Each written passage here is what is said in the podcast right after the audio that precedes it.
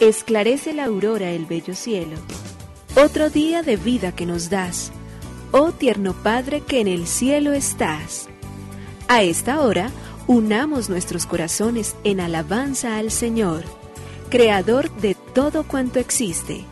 Compartamos el Evangelio. Reflexionemos en su palabra. Esto es, Esclarece la Aurora, con el Padre Antonio Ramírez. Bienvenidos.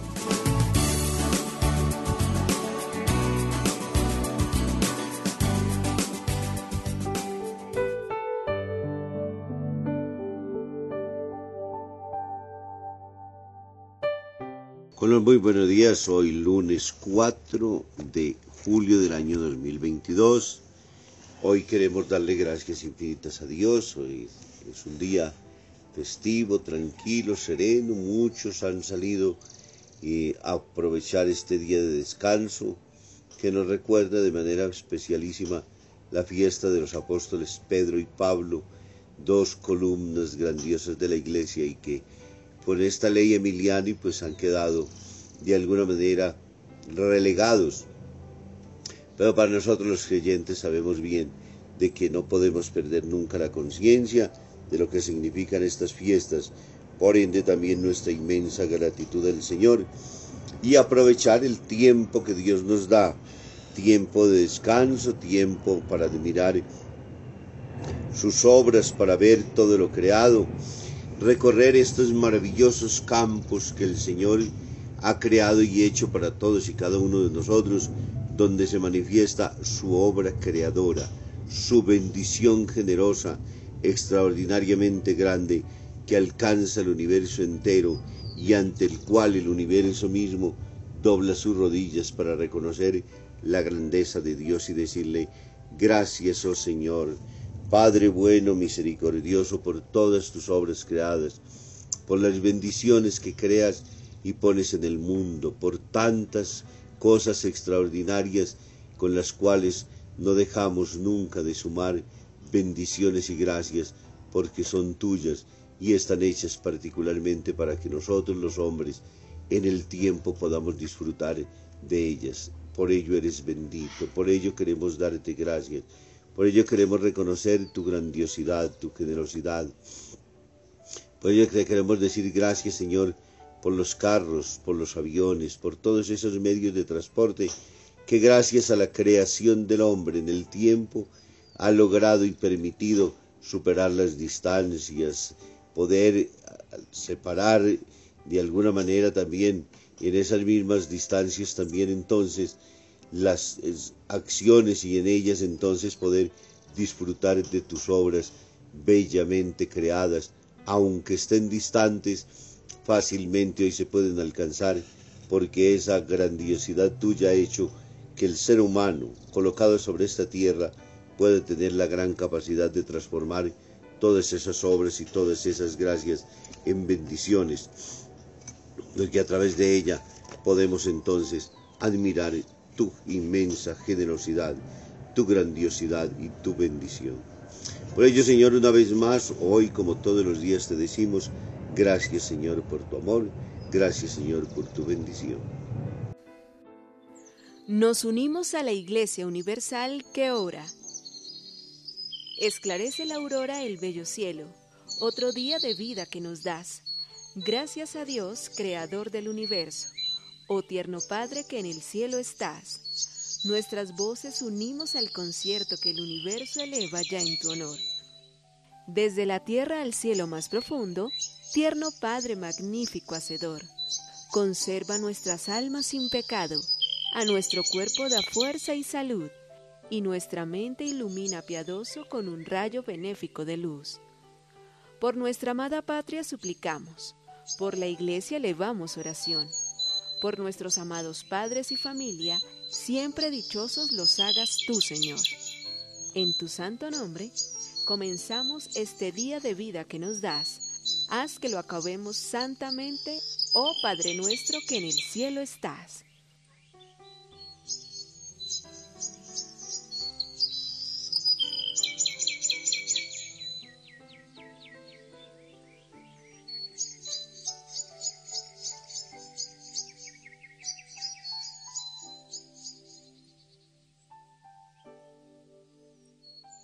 Codicia. Tres ladrones cometieron un robo y se reunieron tras el atraco en un lugar convenido para repartirse el botín. Para celebrarlo una vez instalados en el motel, dos de ellos pidieron al tercero que fuera a comprar un par de botellas de vino. Así lo hizo. Mientras volvía al motel pensó que sería estupendo quedarse con todo, cosa que podría conseguir envenenando con arsénico las botellas. Dicho y hecho. Una vez en la habitación, sus dos compañeros, que habían pensado que sería sencillo eliminarle y quedarse con su parte, le dieron muerte. Enseguida se pusieron a celebrarlo bebiéndose las dos botellas. Dos días después la policía encontró a los tres ladrones muertos en aquella habitación del motel, con todo el dinero sobre la mesa. ¿Cuánta gente por el dinero pierde la vida? Se ha convertido definitivamente en el Dios de este mundo. Se pierden familias, se matan amigos, se acaban con muchísimas personas solamente por dinero. Y es que cuando en la vida se vive solamente para tener, se está dando la vida por las cosas. Es decir, todo lastimosamente entonces se trastoca porque va solamente en función de lo meramente económico, de aquello de lo cual son cosas que con el tiempo se consiguen, pero de igual manera se pierden también, cuando vale más la vida, el ser, la persona. Cuando estamos llamados a reconocer es la grandiosidad de lo que Dios realiza y revela en todos y cada uno de nosotros.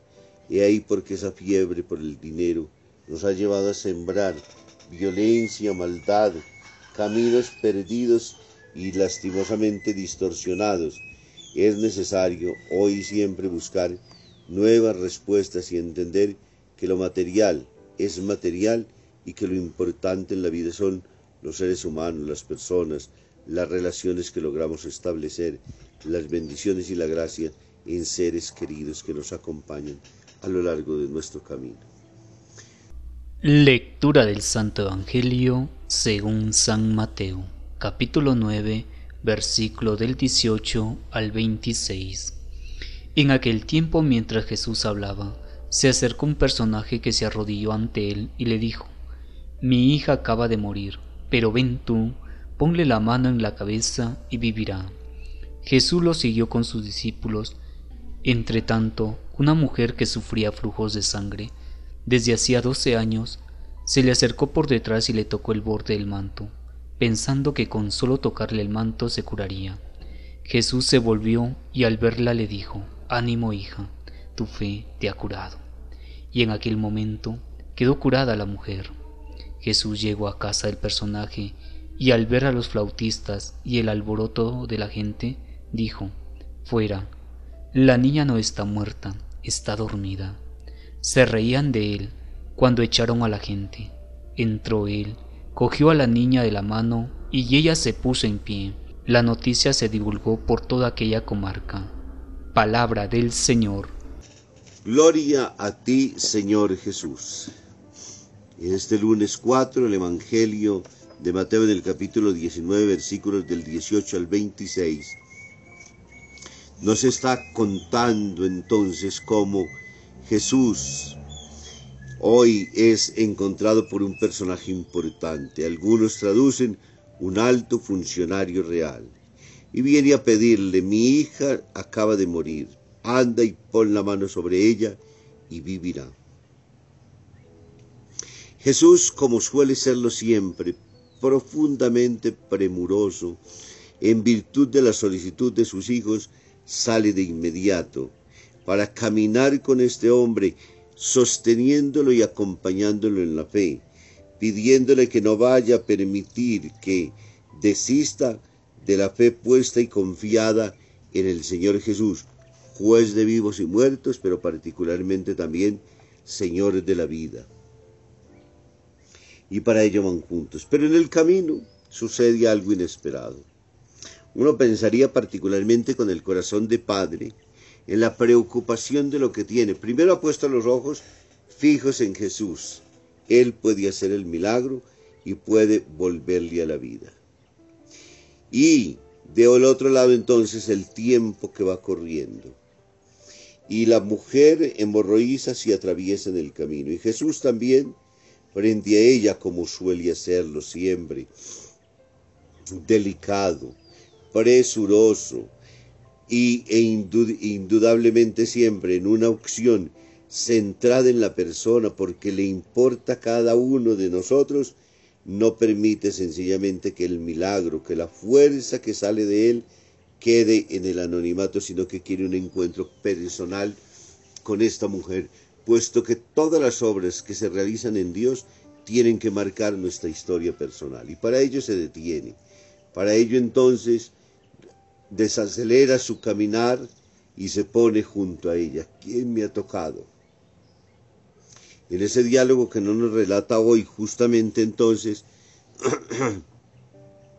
como decía el mismo evangelista, en el hecho de tocarle la ola del manto, entonces Jesús se vuelve, hija, tu fe te ha curado. Ella manifiesta delante del Señor todo lo que le ha sucedido. Ella está en la alegría inmensa y ahora entonces la mujer queda curada. Pero Jesús continúa su camino. Y ahora llega a la casa donde ya todo está preparado para un velorio. Los flautistas, que son las personas encargadas entonces de alguna manera de dar la solemnidad a este duelo, Jesús entonces, que es vida y vida en eterno, inextinguible, que no se acaba nunca, se opone a todo lo que está sucediendo allí. La niña está dormida y él va a despertarla. La agarra de la mano, la levanta y esta gracia se extiende por todo el universo entero. No solo por esa comarca, el universo es testigo del amor de Dios y de la obra maravillosa. Preocupado por el cuerpo, sanar una enfermedad en la persona de la hemorroísa, salir y ahora despertar del sueño a esta niña para hacernos recordar de que Él es la, el Señor de la vida y de la muerte, que es el Señor de la resurrección y que quiere que todos vivamos en Él, entonces despierta la niña, se la entrega a sus padres. Qué alegría con la cual Dios obra. Qué manifestación de su intensidad y de actividad de Jesús que atiende siempre a todos y cada uno de nosotros pero nos da esperanza no para este mundo, sino particularmente para lo eterno. Confiar en Él, poner todo nuestro ser en sus propias manos, creer que lo puede hacer como hace este funcionario real en virtud de su hija, tiene que convertirse para nosotros en la acción confiada. Señor, aunque todo parezca imposible, yo creo y espero en ti, porque tú eres la, resurrección y la vida. Creo en ti porque tú eres la salud de los enfermos. Por ello, y Señor, una vez más, declaramos nuestro amor, nos confiamos a tu gracia misericordiosa y pedimos que intervenga siempre en todas las situaciones de nuestra vida y de nuestro camino. Dios bendiga el Padre, el Hijo y el Espíritu Santo. Un muy feliz día para todos y feliz retorno a quienes están fuera.